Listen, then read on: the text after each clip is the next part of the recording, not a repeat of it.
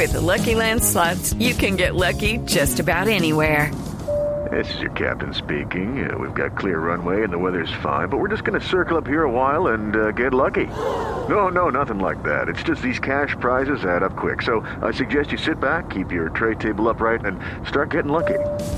Play for free at LuckyLandSlots.com. Are you feeling lucky? No purchase necessary. Void where prohibited by law. 18 plus terms and conditions apply. See website for details.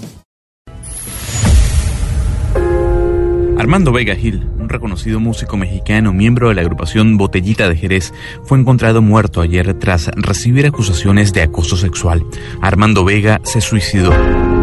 La muerte del músico de 64 años se conoció horas después de que publicara en sus redes sociales, exactamente en su cuenta de Twitter, una carta en la que anunciaba su suicidio.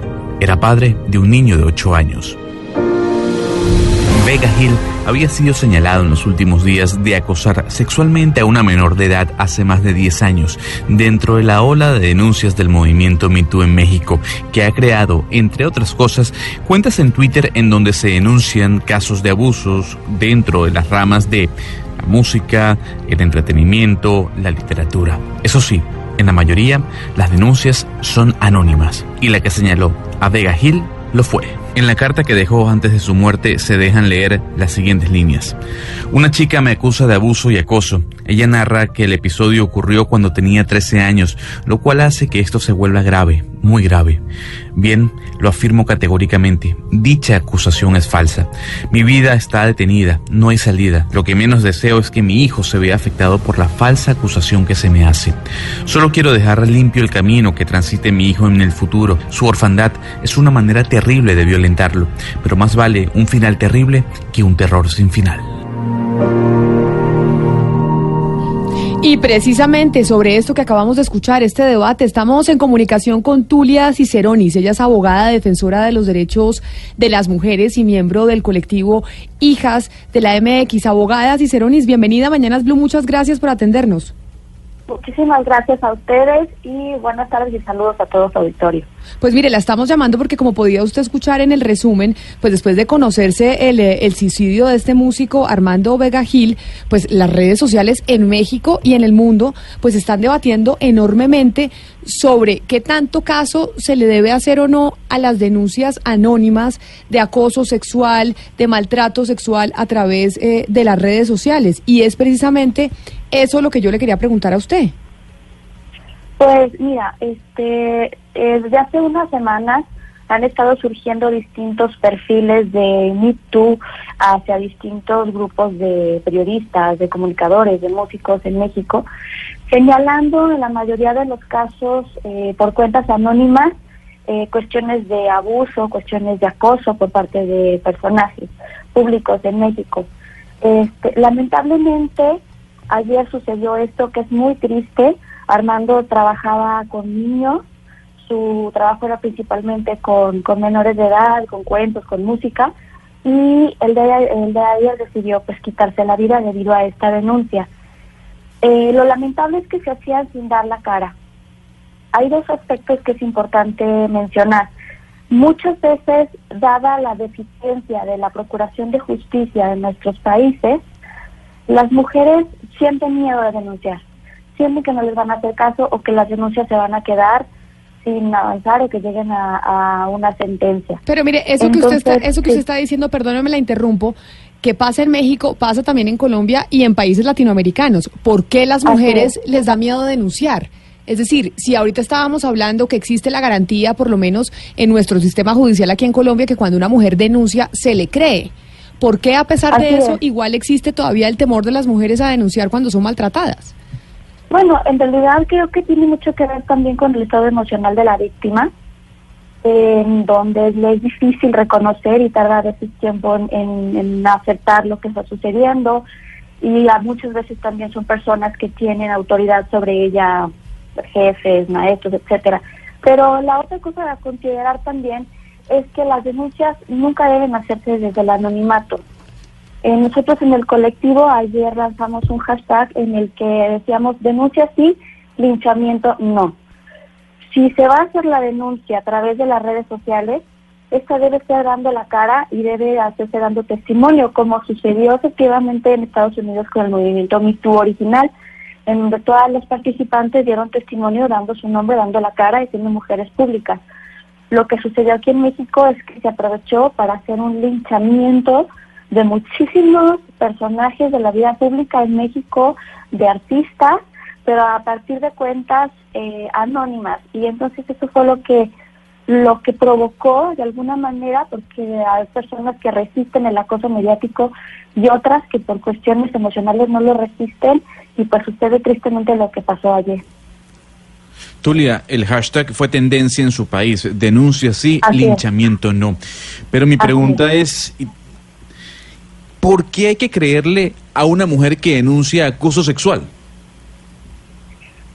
Bueno, en realidad ahí entramos hacia un tema delicado porque eh, por un lado existe la presunción de inocencia, por un lado vivimos en un estado de derecho en donde una persona para ser condenada debe ser oída y vencida en juicio, eh, y por otro lado eh, vivimos inmersos en una sociedad en donde el acoso y el machismo son una realidad y es algo en lo que las mujeres estamos inmersas todos los días.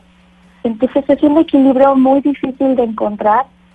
Siempre es importante estar del lado de las víctimas, pero también con pies de plomo, también siendo muy serios al momento de valorar el testimonio y, el, y sobre todo las pruebas y el respaldo que una mujer pueda aportar a esto, porque no se trata de creer por creer, sino de creer a partir de testimonios y de pruebas que se puedan recabar.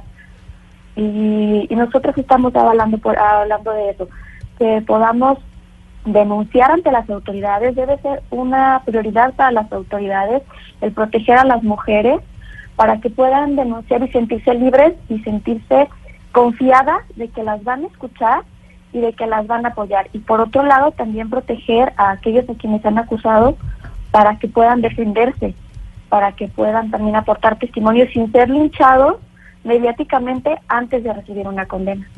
Abogada, eh, en Colombia por lo menos eh, cuando las mujeres denuncian un acoso, eh, realmente dan su nombre y dicen quiénes son y dicen a mí me violó tal persona o en ese caso lo que se guardan es quién las violó o quién las acosó. ¿Qué, qué, ¿Cuál fue el detonante en México para que la gente denunciara de forma anónima, porque es que uno ve que en el mundo entero todo el mundo quiere denunciar, las mujeres quieren denunciar, pero que se haga de forma anónima y de esa forma tan gigante como pasó eh, en México. ¿Cuál fue como el detonante que hizo que eso sucediera? Siento que efectivamente hubo casos reales de acoso por parte de personajes y a partir de ese como de ese sentimiento de, de solidaridad con las mujeres que han sido que han sido abusadas y acosadas, es que surgieron estos perfiles, pero siento que se exageró, siento que se llevó a un extremo en donde si tú dabas tu, si tú dabas el nombre de tu acosador, no importaba si eras el de anonimato, se le daba una prioridad a, la víctima con miedo sobre los derechos de la, de la persona acusada y creo que eso fue lo que lo que un poco desestimó o desprestigió este movimiento que debería de tomarse con mucha seriedad el hecho de darle cabida y darle entrada a todo lo que se dijera. Siento que tuvo un origen encomiable, pero finalmente se llevó a un extremo que pues lamentablemente terminó en esto. Mire, en el caso, eh, precisamente del caso de Armando Vega Gil, se trata de una niña de 13 años. Si fuera en Colombia, por ejemplo, y se trata de un anónimo, si, si fuera en Colombia, por ejemplo, por la ley de infancia y adolescencia, pues se debería proteger la identidad de esa niña, o sea que la denuncia sería anónima. Entonces le quiero preguntar precisamente por eh, cómo proceder con eh, mujeres y jóvenes adolescentes que obviamente, bien porque es su decisión o bien porque las protege la ley, además estamos hablando de Internet y puede llegar a México, eh, no sé, una, una denuncia de otro país, ¿cómo proceder con ese tipo de casos? Pues mira, yo creo que siempre se tiene que proceder legalmente. En el caso de los menores de edad, pues siempre están sus padres o sus tutores quienes pueden orientarlos y apoyarlos para llevar a cabo una, una denuncia, suponiendo que el acosador no sea parte del mismo círculo del, del menor de edad. Pero hacerlo por redes sociales eh, creo que sí se tiene que tomar con mucho cuidado. Creo que los usuarios de redes sociales debemos de ser más críticos, debemos de ser más conscientes a la hora de retuitear o a la hora de dar foro a este tipo de denuncias, siempre investigar y siempre tratar de contactar a las autoridades para que sean ellos quienes se encarguen de la secrecía de la identidad del menor y de, llevar un juicio eh, lejos del, de la, del linchamiento público de las redes sociales abogada Ceceronis, pero mire, digamos, la denuncia depende de la persona que hace la denuncia, pero el linchamiento depende de la reacción en las redes sociales, se desborda, porque ya no depende de quien puso la denuncia. ¿Usted sería partidaria de regular en este sentido exclusivamente el tema de las redes sociales? Claro que sí, claro que sí. De hecho, yo creo que debería en los quienes administran estas estas redes sociales eh, detectar o que se pueda en dado momento denunciar, como se denuncia actualmente en algunas redes sociales, este tipo de casos para que estos puedan en su momento parar un linchamiento si es que no existe eh, un pronunciamiento por parte de las autoridades. Yo creo que sería motivo de, de, cuidar también la integridad de las personas a las que se les está acosando, cuando se repite frecuentemente un nombre, cuando se repite frecuentemente una denuncia, insultos, acoso, hostigamiento, sí debería de ser responsabilidad también de las plataformas. Fíjese bien, abogada Tulia, se deja leer en la cuenta de Twitter arroba MeTooMúsicosMX. El movimiento no tiene culpabilidad ninguna del suicidio de Armando Vega Gil y en este canal público se encuentran todas las pruebas. Cualquier medio que desprestigie el testimonio real de las víctimas llamándonos asesinos claramente tiene una vendetta personal contra el MeToo. Yo quisiera preguntarle, como mujer, ¿usted cree que las personas que están detrás de esta cuenta de Twitter, suponiendo que son mujeres, deben ir a prisión? Yo creo que en este caso es muy difícil culpar a estas mujeres o a estas personas que están detrás de la cuenta de MeToo Músicos, porque efectivamente el suicidio tiene muchísimos factores. Eh, efectivamente ellas a través de su cuenta no indujeron al suicidio al señor, simplemente lo estaban acusando de haber abusado a esta persona. Lo que sí sucedió fue cuando él subió esta carta a las redes sociales y fue motivo de escarnio y creo que ellos debieron de haberlo tomado con mucho más seriedad y creo que sí las autoridades deberían de regular este tipo de casos y tomarlo en sus manos porque sí es muy delicado y no sé en qué momento se podría tipificar en los códigos penales este tipo de hostigamiento por las redes sociales y tendría que actuar las autoridades de manera inmediata. Pues abogada, nos sorprendió mucho lo que pasó precisamente en México, porque una de las frases que usted nos dijo cuando nos habla de promover ese hashtag de denuncia sí, linchamiento no, es que no todo el mundo es lo suficientemente fuerte emocionalmente para poder aguantar esos linchamientos. Y tal vez la gente no es consciente cuando está detrás eh, de un computador, cuando está detrás de un celular, que aquella persona que están atacando puede terminar pues quitándose la vida, como en el caso del artista Vergel en México, que eso fue al final lo que pasó, que hay gente que no soporta esos linchamientos a través de redes sociales, linchamientos mediáticos y termina quitándose la vida. Doctora eh, Ciceronis, gracias por haber estado con nosotros. Feliz tarde para usted allá en México. Muchísimas gracias a ustedes, un saludo a todos y antes que nada, antes de despedirme quisiera pedirles que nos sigan a las hijas de la MX este, somos un grupo apartidista, estamos en México, pero siempre estamos a favor de las, de las mujeres y los derechos de todos los grupos vulnerables. Claro que sí, las vamos a seguir. Abogadas y Ceronis, feliz tarde. 12 del día, 28 minutos. Y precisamente ese, esa es la pregunta, eso es lo que estamos hablando con ustedes. 316-415-7181. Aquí queremos escuchar sus opiniones sobre el tema. En Mañanas Blue los escuchamos. Mi nombre es Gloria Cecilia Betancourt. Me parece que una mujer que denuncie injustamente inventando una, una calumnia como la, como la que hicieron merece cadena perpetua. No, bueno, pero ahí sí, doctor Pombo, usted como abogado explique por qué en Colombia no existe la cadena perpetua ni la pena de muerte. No, pero son dos cosas totalmente distintas. Pero no, pero son dos cosas pues para decir por qué no existe la cadena perpetua aquí ni la pena de muerte. Bueno, la razón fundamental es porque el constituyente del 91 tomó una decisión política en materia de política criminal y es no establecer la cadena perpetua. Eh, pero, pero pues, eso está cogiendo cada vez más fuerza. Cosa muy distinta y eso es un largo debate sobre la pena de muerte. Lo que sí es cierto y acompaña a la oyente también, eh, la razón es que no solo se pretende defender a las posibles eh, mujeres que quieran denunciar para que gocen de credibilidad, sino también se pretende defender al sistema mismo, es que el sistema mismo está pensado en decir, yo le creo a usted parto de la presunción de inocencia del otro, pero sobre todo le creo a usted para romper esa cultura machista y violenta, siempre y cuando usted me diga la verdad. Con lo cual, si no me dice la verdad, la sanción debería ser ejemplar. No sé si hasta la cadena perpetua, pero ciertamente debería ser ejemplar, porque si no, el sistema todo se desbarata. Vamos a seguir con los oyentes que se comunican con nosotros, 316-415-7181. Hola Camila, Mañanas Blue. Con relación a las falsas denuncias de los acosos, me parece que la verdadera problemática es que, aunque aun cuando los obliguen a la retractación, eh, las retractaciones tienen menos difusión que las denuncias que se hacen. Entonces el daño reputacional igual queda hecho porque la gente conoce más la falsa denuncia que la retractación que se hace. Saludos a todos. Un saludo para usted y gracias por comunicarse con nosotros. Camila, Ana dijo algo que me llamó la atención y, tal vez me van a caer encima, pero yo quisiera corroborar esa información. Ana dijo que en la mayoría de los casos la denuncia es verdadera. ¿Hay números que sustenten eso? Que diga que la mayoría de los casos en donde una mujer denuncia abuso o acoso sexual es verdad. Ana Cristina. Mm, no sé. Yo, ¿Me está preguntando a mí? ¿Me está preguntando a mí sobre cifras? Pues yo le pregunto a la fiscalía. O sea, en este momento no las tengo a la mano, pero las puedo sacar de fiscalía, claro.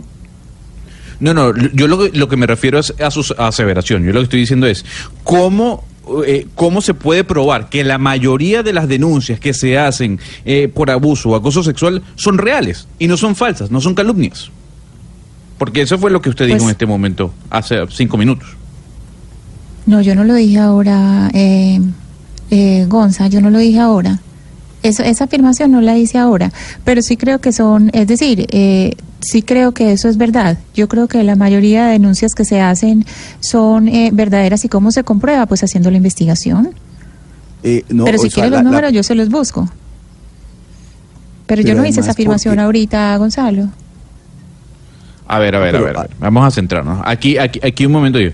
Usted dijo, Ana, cuando estábamos conversando con la abogada, que la mayoría de las denuncias son verdaderas, que se hacen, que hay una gran cantidad de, de, denuncias que se hacen que son verdaderas. Yo lo que quiero saber es cómo se corrobora que una denuncia de una mujer es verdadera. Porque la mayoría de los casos tiene que ser verdadera la denuncia se hace una investigación. O sea, tú te das cuenta porque hacen una investigación y la denuncia va acompañada de unas pruebas. Es, exactamente. Que efectivamente fue, fue, fue vejada, fue violada, fue maltratada, fue usada, fue todo. Entonces, esa denuncia acompañada de una prueba, pues demuestra que efectivamente esa mujer, esa persona fue víctima de, de la agresión. Eh, pero, pero, pasa algo. Un momento, un momento, doctor.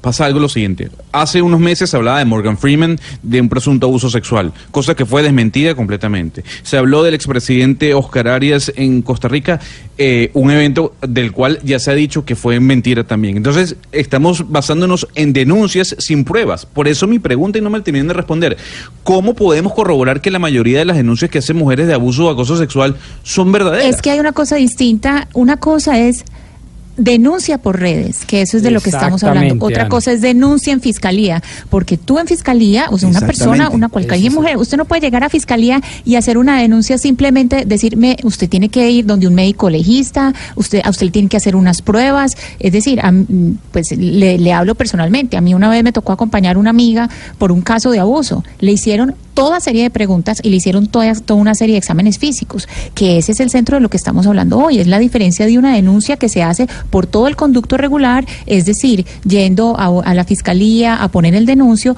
o una eh, denuncia en, en redes sociales, que eso sí es una cosa muy distinta, porque ahí eso sí se puede volver lo que nos decía la doctora, un linchamiento público, porque es una denuncia sin ninguna prueba, pero de las denuncias de fiscalía yo sí no tendría ninguna duda, como le digo, no le tengo los números en este momento, se los estoy buscando, pero yo no tendría ninguna duda porque es que, o si no, si usted llega a la fiscalía sin pruebas, pues eh, es muy difícil que le reciban una denuncia si usted no tiene pruebas a la mano, o por lo menos testigos. Pero les tengo una experta precisamente para hablar de esta discusión que están teniendo ustedes, a ver quién, pues con conocimiento de causa, nos da las cifras y nos dice realmente qué pasa con las denuncias de mujeres eh, cuando llegan a la fiscalía y denuncian que han sido acosadas y maltratadas sexualmente. Estamos en comunicación con Catalina Gutiérrez, ella es psicóloga, pero además es eh, magíster en psicología forense, perito forense, y tiene mucha experiencia realizando peritajes en delitos sexuales, violencia intrafamiliar, homicidios y demás dictámenes psicológicos y psiquiátricos.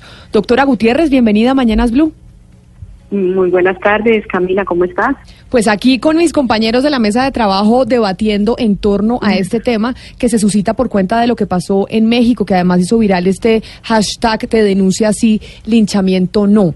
Usted que es experta en estos temas, en la mayoría de los casos, cuando las mujeres denuncian acoso sexual, maltrato sexual, ¿están diciendo la verdad? Pues mira, eh, yo realmente no te podría dar, estaba escuchando precisamente que se hablaban de cifras oficiales. Una cosa son las denuncias que terminan en condena o en absolución. Se partiría del hecho que si terminan en condena es porque son ciertas, ¿cierto? Pero yo en mi experiencia profesional te digo, eh, he encontrado por lo menos de unos 100 casos que yo he manejado, realmente que yo haga, eh, aplique los protocolos forenses, revise muy bien, eh, digamos, de manera objetiva las evidencias, yo te diría que de unos 100 que yo he manejado, unos 7 habrán sido ciertos. El resto, tú ves unas cosas eh, totalmente en contra de la naturaleza, o sea, unas, unas historias que tú encuentras que no tienen fundamento con los elementos materiales probatorios, con las evidencias, ¿cierto? Pero doctora Gutiérrez, la detengo en esa cifra que usted acaba de entregar porque me parece escandalosa. Que usted diga, yo he manejado 100 casos y de esos 100 casos, solo 7 han tenido realmente razón y han sido verdad que ha habido eh, maltrato y que ha habido abuso sexual, pues es, una, es un horror. Sí, realmente, mira, estamos en una situación jurídica muy compleja. Yo eh, he estado vinculándome a varias eh, causas y fundaciones precisamente en defensa del hombre por esta situación. O sea, sí tenemos aquí un problema de género, sí lo tenemos. La mujer y los menores entran a la fiscalía, dicen, me hicieron, me tocaron, me abusaron y tienen prácticamente el 100% de credibilidad. En las investigaciones, mm, en muchos casos las acusaciones y las condenas se realizan solo con la historia de la presunta víctima. Pero si tú vas a mirar los elementos que lo respaldan y si tú aplicas los protocolos forenses que están creados, reconocidos internacionalmente, tú te das cuenta que hay un índice de simulación alto, porque hay muchos factores por los que a las personas les interesa obtener eh, un beneficio, ¿sí? al ser víctimas de violencia o de abuso. ¿sí? Entonces, eh, realmente es una situación muy crítica porque el Estado colombiano sobreprotege a las a las personas que se que, denuncian y son víctimas, sean o no verdaderas víctimas, ¿sí me explico? Entonces, es muy complejo ese tema. Doctora, usted dice, como decía mi compañera Camila, un número que, que, impacta. Y yo quisiera saber eso, ¿por qué se toma en cuenta solamente la historia de la víctima? O sea, ¿usted cree que hay un fallo dentro del proceso de investigación en este tipo de casos en Colombia? Sí, hay un fallo gravísimo y es una pelea que tenemos que hacer los profesionales del área de la psicología y la, y la psiquiatría en Colombia. ¿Por qué? Porque se le da la credibilidad. Mira, yo he tenido casos de menores en donde el menor supuestamente fue abusado a una edad de 3, 4 años y viene a los 9 años a decir que recuerda los hechos. Es imposible, o sea, neurofisiológicamente es imposible que los recuerde, es imposible que lo haya codificado como un abuso, es imposible que haya generado un trauma, ¿sí? Pero llegan allí y cuentan y lo dicen con seguridad y el juez se basa en eso y el resto de evidencias quedan a un lado, ¿sí? Ahora, eh, hay muchos casos que, que no tienen un respaldo porque son tocamientos y cosas así, digamos que, que no es muy fácil encontrar como, como encontrar uno una muestra de, de semen o algo así, ¿sí me explico? Entonces, esos casos son más difíciles de manejar, pero para eso existen muchos protocolos forenses que ayudan a determinar si esta persona eh, está haciendo una alegación verdadera o no. ¿Sí? Pero lamentablemente no se aplican en Colombia. Solo lo aplicamos las personas que estamos en la defensa. Y eh, pues estamos peleando contra la fiscalía, contra medicina legal, ¿sí? Entonces es, es una situación muy compleja porque siempre las defensas están en desventaja. Mire, de, doctora, nos tenemos preguntas de los oyentes que quieren, pues precisamente sobre este tema, tener claridad al respecto. En el 316-415-7181, un oyente nos hace esta pregunta. Muy buenos días, mi nombre es William Ramírez. Eh, yo quiero preguntar, ¿hasta dónde es acoso? ¿Qué es acoso y qué no es acoso? ¿Por qué esta pregunta? Camila Zuluaga va pasando, está sentada en un sitio, yo la veo y le digo, Camila, muy buenos días qué mujer tan hermosa. Por esto ya me pueden a mí culpar como acosador. Voy en el bus, en Transmilenio, el bus va totalmente lleno. Llevo un bolso, llevo una maleta, toco la espalda de una mujer, toco el brazo de una mujer. Me pueden eh, acusar de ser acosador, de haberla tocado, de haberla hostigado. Entonces, por esto me pueden linchar, por esto me pueden acabar mi vida, por esto me pueden acabar mi carrera, por esto me pueden acabar mi profesión, mi familia. Entonces, ¿cómo definir qué es y qué no es acoso? Doctora, ahí yo creo que esa es una pregunta que tienen muchas personas. Yo sé que usted es médica forense, pero tal vez nos puede ayudar a discernir qué respuesta se le puede dar al oyente en este punto.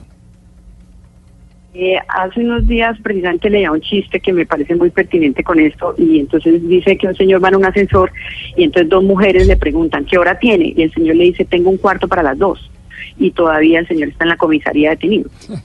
Entonces, ¿a qué va eso? A que esto es un tema muy de perspectiva. ¿Sí? Si yo, yo, por mi historia de vida, por mi personalidad, eh, un hombre me dice, uy, ¿cómo estás de linda hoy? Y yo filtro esa información como una amenaza a, mi integridad, a mi sexualidad, yo digo que me está acosando pero puede que tú no, porque tú tienes una forma distinta de interpretar. Entonces, lamentablemente, este tema de qué es acoso y qué no, acoso, qué no es acoso es un tema muy particular y muy, muy subjetivo. Ahora, yo no soy experta en leyes porque no soy abogada, pero sí hay una, una tipificación específica sobre lo que es acoso eh, sexual y que debe cumplir con ciertos requisitos, como que haya una continuidad, como que haya, bueno, ciertas conductas. Pero de todas formas una mujer puede malinterpretar y meter en problemas gravísimos a un hombre. Eso si hablamos de malas interpretaciones. Venga. Doctora Gutiérrez, pero mire, eh, eh, es que, a ver, a manera de precisión, eh, uno siempre y, asume la defensa, digamos, de la víctima, de la presunta víctima. Es decir, cuando usted parte de la base de que, al de que el niño no está diciendo la verdad, por ejemplo, o que la mujer que denuncia que ha sido abusada o, maltratada, o en ese sentido, se parte de la, de la, premisa es hay que creerle a la mujer y hay que creerle al niño pero si se si se da se, se, cree todo lo contrario, que es que se está inventando la historia, entonces ahí sí que llegamos a un terreno de la impunidad absoluta mira, eh, es que tú no deberías partir de ninguna base, porque si tú tomas partido ya estás siendo parcial. Entonces tú no debes partir de que el niño no miente o la mujer no miente, ni debes partir de que miente. ¿Me explico? Y ese es, creo yo, el principal error que existe. Mira, cuando hacen las órdenes de trabajo judiciales, eh, a un menor que denuncia, no dicen verifique la historia del menor, no dicen aplique criterios de validez, no, aplique protocolos de víctima, no, nada de eso. Lo que dicen es haga una entrevista en donde usted obtenga en modo, fecha, lugar de los hechos. O sea, ya hace parte del hecho que es Pero, abogada, frente a esto que usted está diciendo, eh, doctora Gutiérrez, los, eh, si no es abogada, doctora Gutiérrez, esto que usted está diciendo o sea, quiere decir que los niños y las mujeres sí tienen la capacidad de mentir y hacer falsas denuncias sobre abuso y maltrato sexual. Muchísimo, muchísimo. Mira, de hecho hay un protocolo que se llama simulación de víctima y dice las causales por las cuales eh, las personas simulan ser víctimas. Primera, pues no, no te las digo en orden eh, de importancia, ¿no? Pero por decirte, una causal es la venganza, Mira, ahorita eso se está utilizando de una manera impresionante. Me quiero vengar de este tipo porque me dejó, porque me abandonó, porque lo que sea, trin, le monto su denuncia.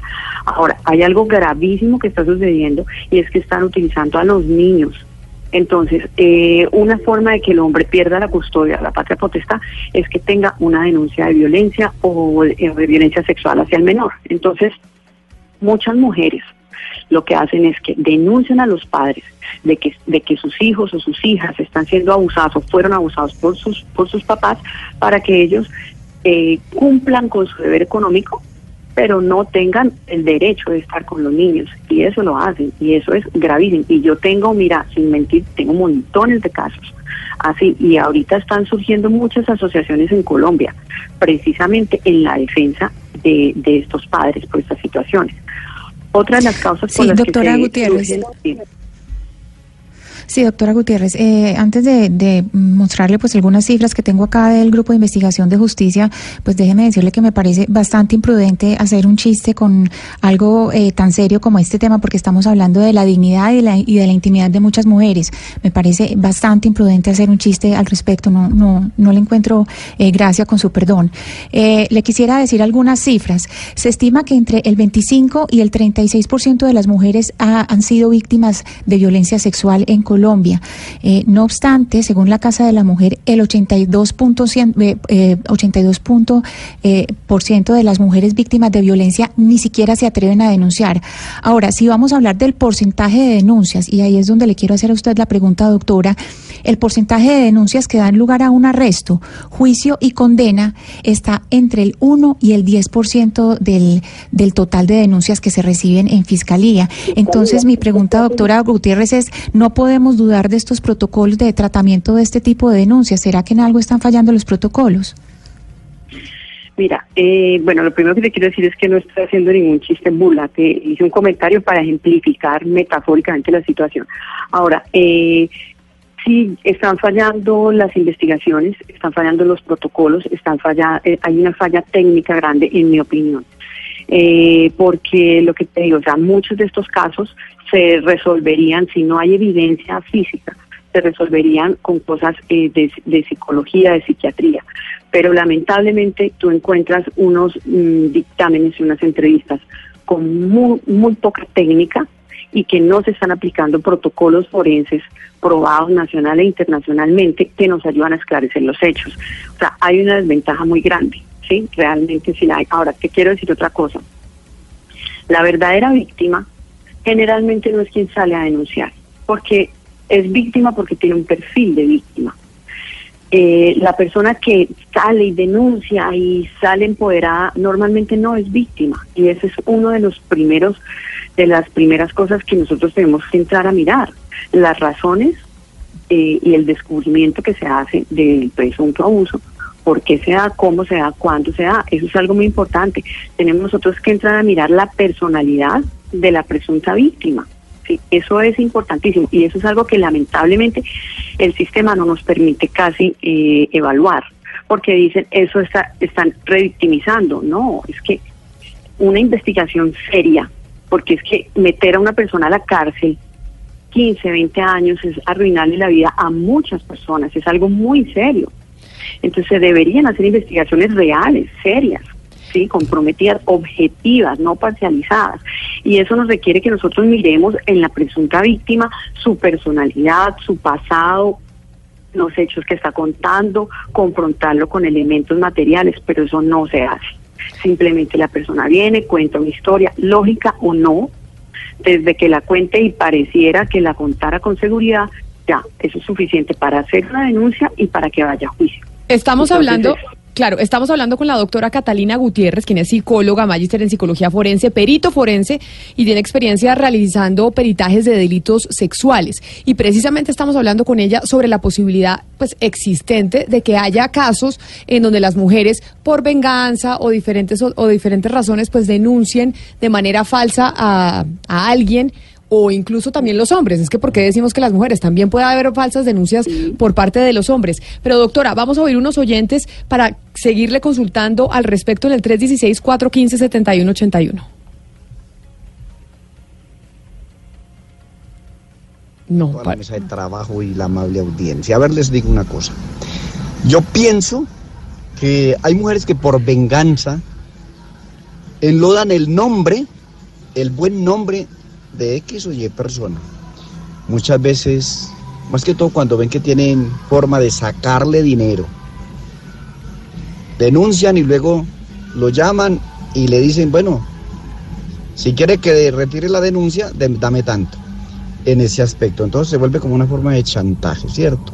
Y como todo se le cree, todos le creen, muchas veces no investigan. Y después de que enloden el nombre de una persona, así se retracten, ya, ya no hay nada que valga, ya le ensuciaron la honra y eso es algo irrecuperable. Eso, Gonzalo, precisamente es lo que en lo que coincide usted, ¿no? Que creo que es el más crítico de la mesa sobre el tema. Sí, Camila, y los números eh, no son solo de Colombia. En España, por ejemplo, el, en el 2015 el 88% de las denuncias de acoso o abuso sexual eh, fueron falsas, o sea, no fueron probadas. Yo lo que quiero preguntarle a la doctora es, tomando en cuenta esto a nivel médico y con lo que ocurrió en México, ¿una acusación falsa de acoso sexual puede llevar a un suicidio, doctora? Claro, mira, eh, para que haya un suicidio, pues además tiene que haber otros factores de personalidad, digamos, ¿cierto? Porque pues no todo el mundo tiene, no ese es el término, pero pongamos entre comillas una predisposición para tomar una decisión de ellas. Pero claro que lo puede llevar. Mira, hay gente que le tiene pánico a la cárcel. Y eh, hay algo que a mí personalmente me molesta mucho, y es que a las personas que están acusadas de abusos o de violaciones les dicen biólogos o biolos. Entonces, es es una es como la letra escarlata, ¿sí? O sea, ya le pusieron la, la B pequeña eh, en el pecho y así va a quedar toda la vida, ¿ves? Entonces es, es una cosa eh, que te toca cargar muy dura, puede generar muertes, claro, depresiones, desestructura una familia completa, desestructura muchas cosas. Una falsa denuncia es una situación supremamente grave, muy grave.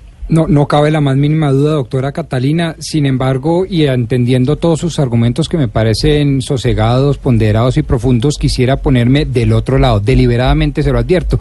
He participado en una serie de conferencias en el marco del derecho probatorio y, y, y, se suscitan unos ejemplos que merecen reflexión para ver qué tanto puede entrar y qué tanto debe entrar el discurso y la visión de género incluso en el derecho probatorio. Le voy a poner tres ejemplos. Uno, se encontraron casos empíricos en donde, por ejemplo, unas juezas, curiosamente mujeres, dijeron que no había habido violación en tanto que la mujer lubricaba, perdóneme la expresión, pero creo que es técnica, y en ese sentido se entendía que fuera, había un consentimiento implícito de la víctima.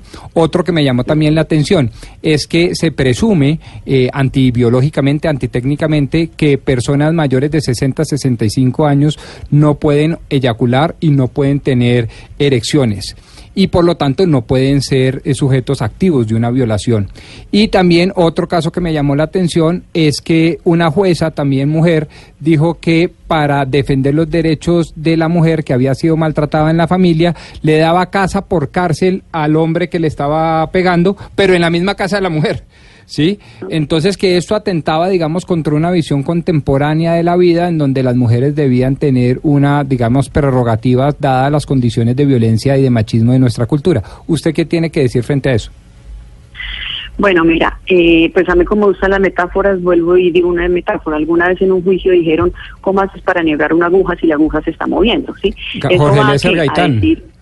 ¿Cierto? Ese fue el caso de Gaitán, famosísimo de Jorge Lécer Gaitán como abogado penalista, claro.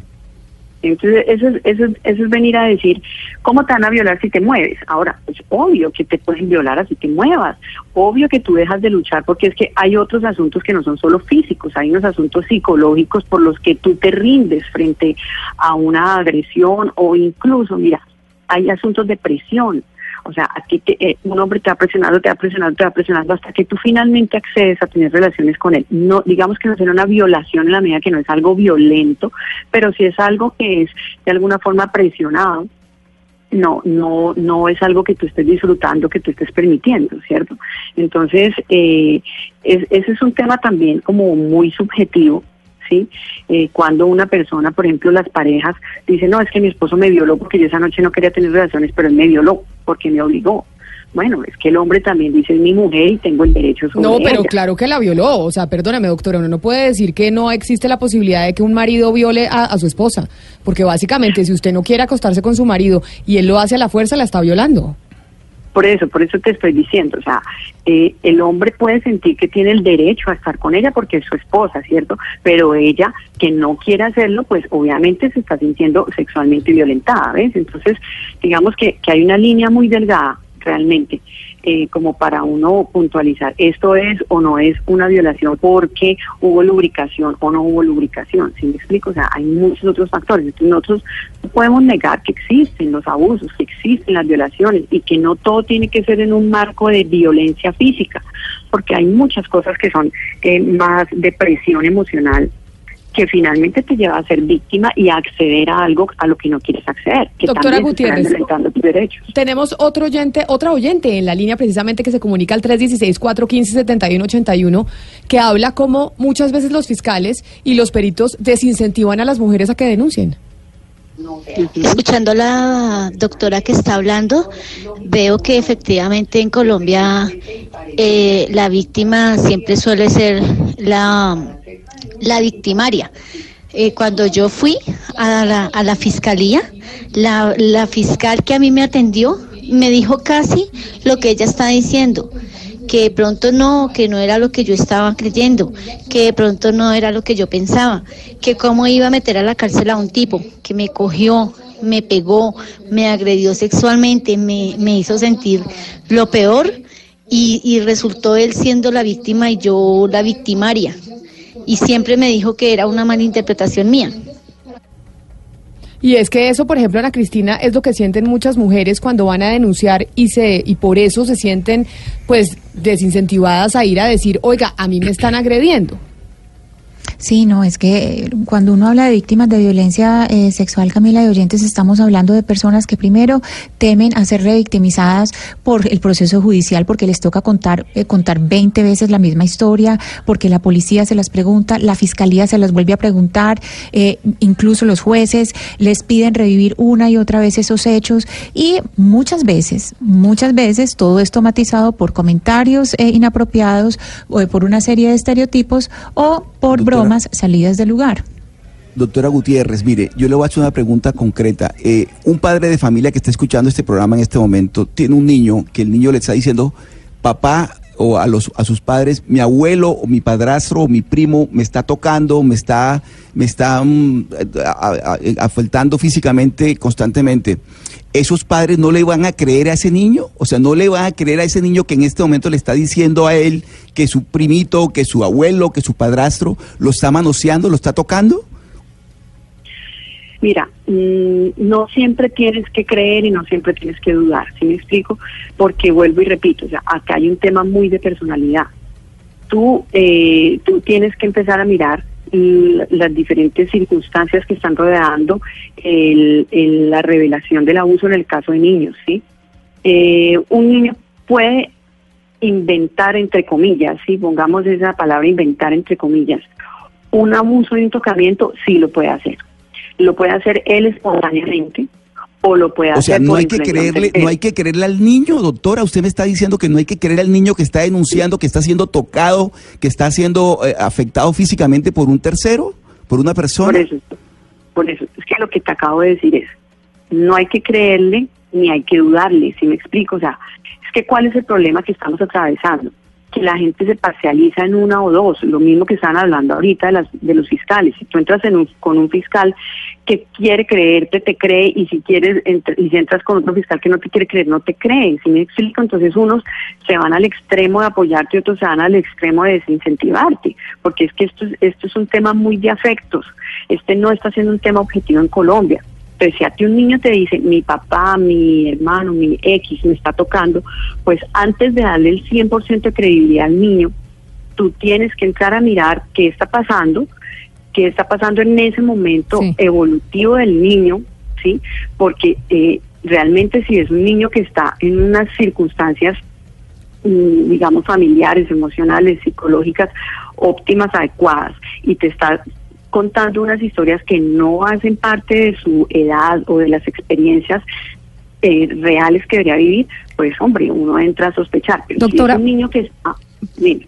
pero, por ejemplo, nosotros en diciembre manejamos un tema acá en este programa precisamente sobre padres acusados eh, de violar a sus hijos y ellos hablaban y daban cuenta de una frase que era, o de un... Eh, eh, una un, no sé cómo se llama eso Alienación parental. sí exacto pero pero es, exacto pero eso ya se puso de moda. Hablar de eso ya es una moda. Alienación parental ya es hablar de eso ya se puso de moda. Y yo le quiero preguntar eso existe o no existe o es un mito o, cómo funciona o lo están usando para salir del paso quienes violan a sus hijos o lo están usando las esposas para decir que ellos sí son unos violadores eh, eh, ese, en ese caso qué pasa con esa frase con esa eso que se puso de moda alienación parental sí Sí, bueno, mira. Eh, no es un síndrome, se llama síndrome de alienación parental, no es que esté tipificado con ese nombre en el manual eh, que utilizamos los psicólogos y los psiquiatras para clasificar las enfermedades mentales. Pero eh, esa alienación parental es real porque es la influencia que tiene un padre o bueno parental yo le pues, voy a proponer le voy a proponer una cosa a Diana y a la doctora porque se nos acaba el tiempo es la una de la tarde en punto y del tema de alienación parental les parece si hacemos ya un debate mucho más largo en este programa mañana sobre el tema para hablar precisamente de alienación eh, parental. Doctora eh, Gutiérrez me disculpa que la interrumpa de esa manera pero se nos acabó el tiempo y me parece importante que sigamos hablando de ese tema mañana si le parece la invitación Sí, sí, claro que sí, es supremamente importante. Claro que sí, doctora Gutiérrez, muchas gracias por atendernos. Una de la tarde en punto, los dejamos con nuestros compañeros de Meridiano Blue. Estás escuchando Blue Radio y bluradio.com.